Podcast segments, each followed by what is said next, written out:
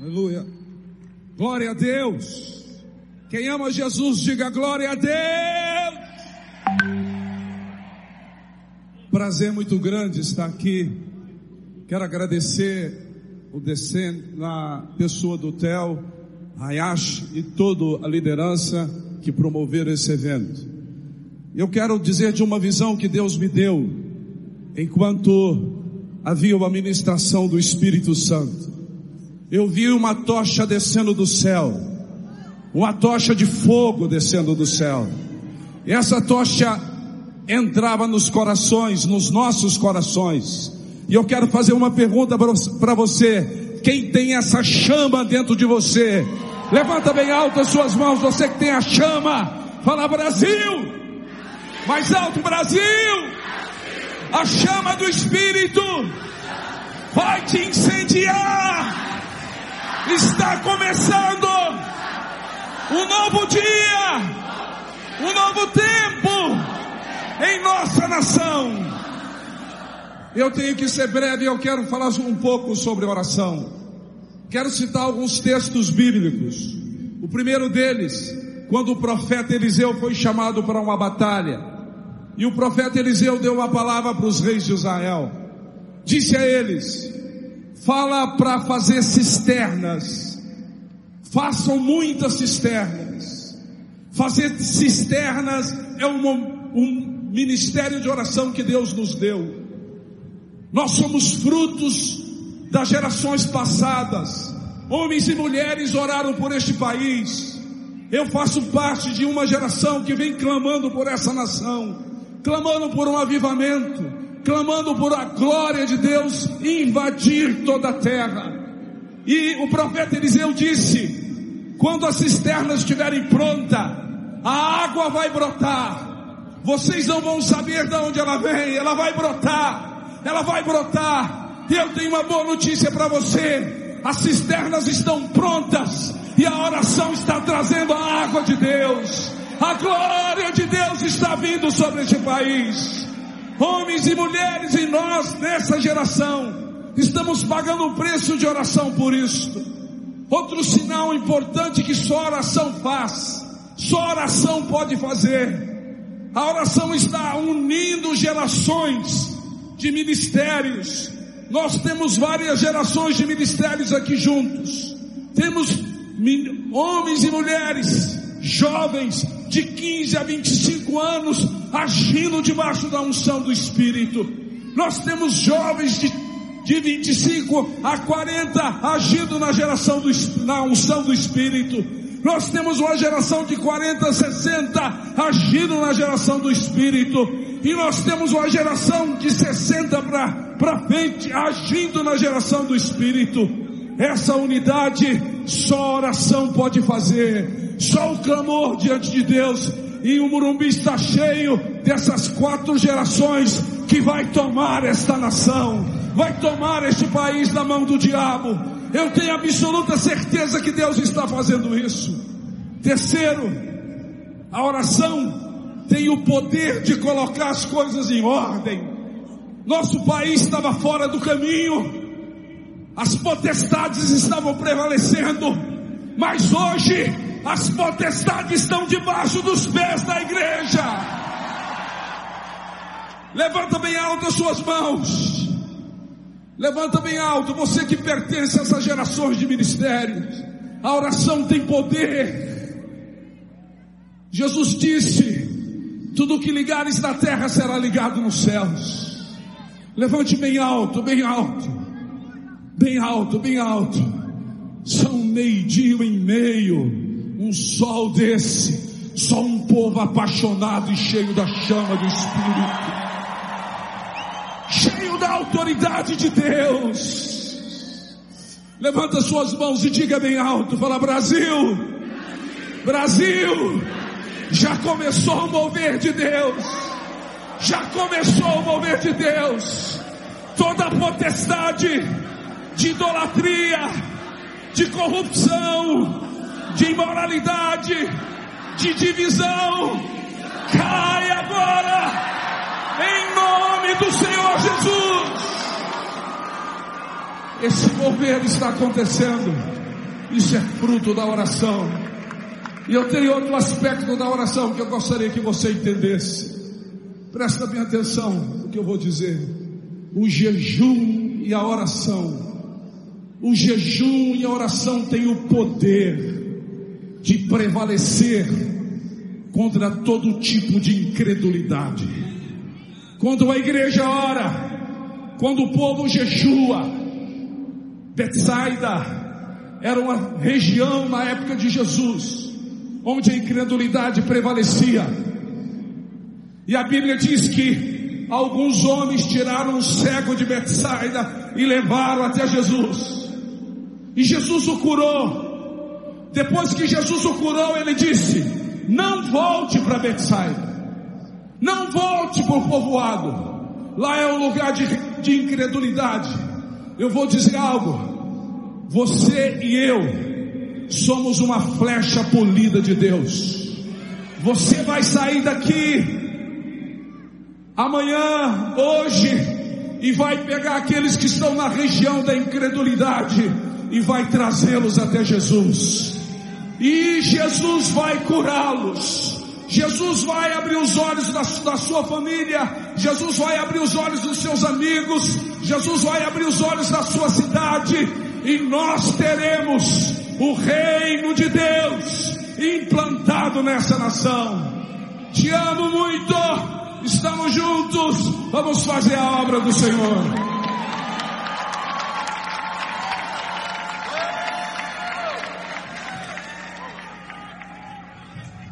Aleluia!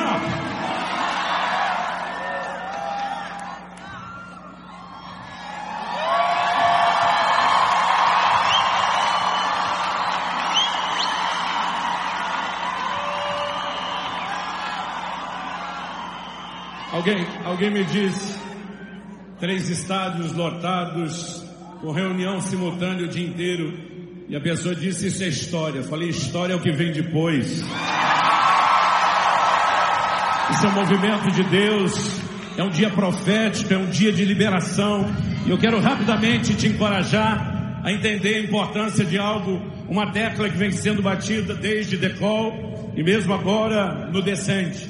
Em Atos, no capítulo 13, a palavra de Deus diz, eu vou ler rapidinho um texto curto, havia na igreja de Antioquia profetas e mestres, Barnabé, Simeão, por sobrenome Níger, Lúcio de Sirene, Manaém, Colasso de Herodes, o tetrarca e Saulo.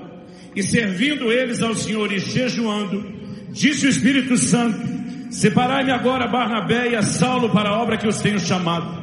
Então, jejuando e orando, impondo sobre eles as mãos, os despediram.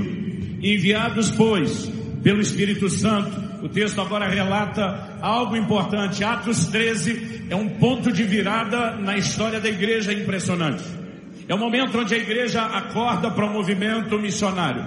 É o momento onde a igreja entende que sua missão é muito maior do que ela havia praticado até então. E esse despertamento acontece não só no ambiente de ministração Senhor, oração e adoração, mas a Bíblia é clara em dizer que esse despertamento acontece durante um tempo de jejum. O jejum é uma marca importante para a nova etapa, não apenas da igreja brasileira, mas da igreja mundial. Ele propicia um ambiente de despertamento. Ele propicia a liberação de uma ação e um movimento profético.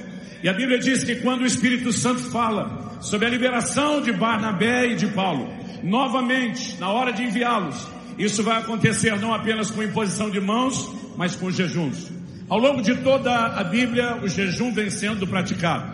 Mas é interessante notar a importância que ele tem no Novo Testamento com um aspecto específico. Rompimento ministerial, avanço para um novo lugar de conquistas, e nós precisamos entender isso.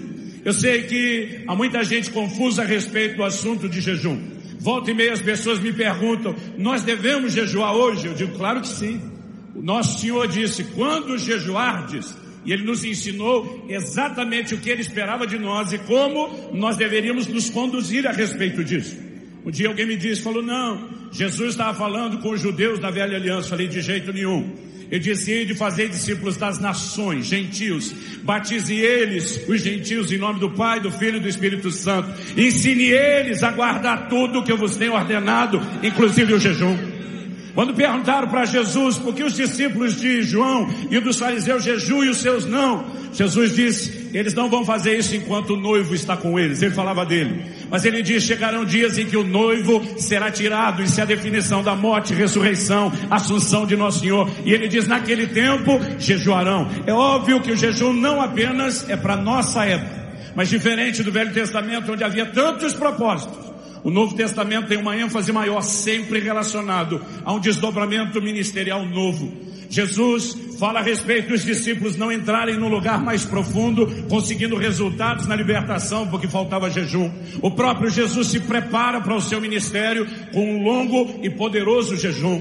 Nós vemos os presbíteros, os novos ministérios sendo estabelecidos na igreja com jejum. A maior ênfase do Novo Testamento sobre jejum está relacionada ao impulso e à conquista ministerial. Eu acredito e nós não estamos apenas declarando Brasil chegou a nossa hora, porque Deus não é só brasileiro, chegou a hora da igreja de Jesus no mundo todo. É hora de despertamento, é hora de nos levantarmos.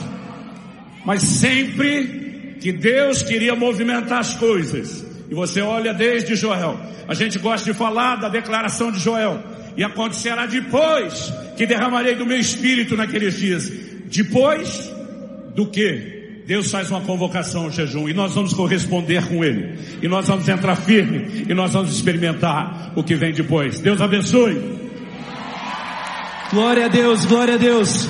Nós vamos orar agora para que não só esse estádio, mas toda a nação brasileira seja tomada por um espírito de oração e de jejum, amém? Quantos creem que nós podemos hoje semear sementes que serão colhidas pelos nossos filhos, netos, bisnetos, tataranetos? A história deles está sendo definida nessa tarde aqui. Quem está comigo faz barulho aí.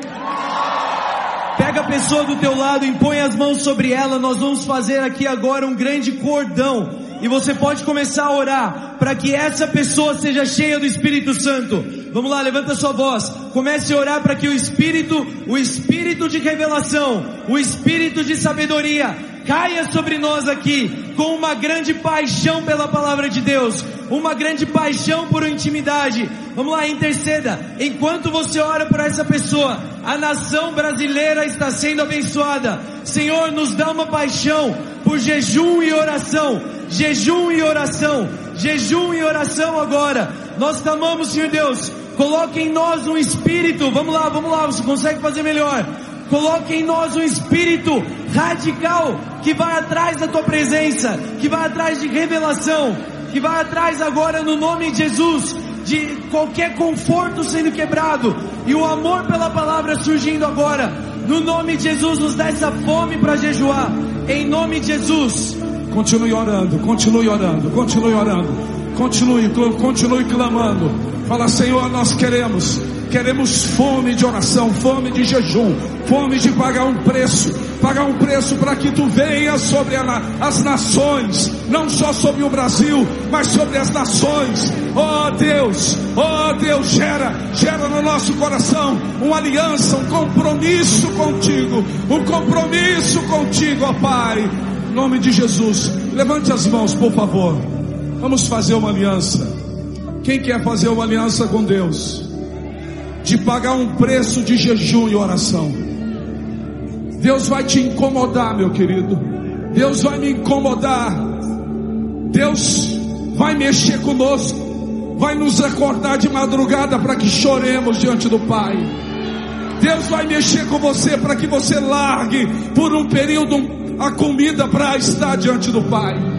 E Deus vai mover neste país. Deus vai mover na América do Sul. Deus vai mover nas nações. Levante bem alto, faça, faça essa oração comigo. Fala, Senhor Jesus, me ajuda a jejuar, a orar, a pagar um preço, para que novas gerações sejam levantadas na face da terra, amando a Ti, amando a Ti.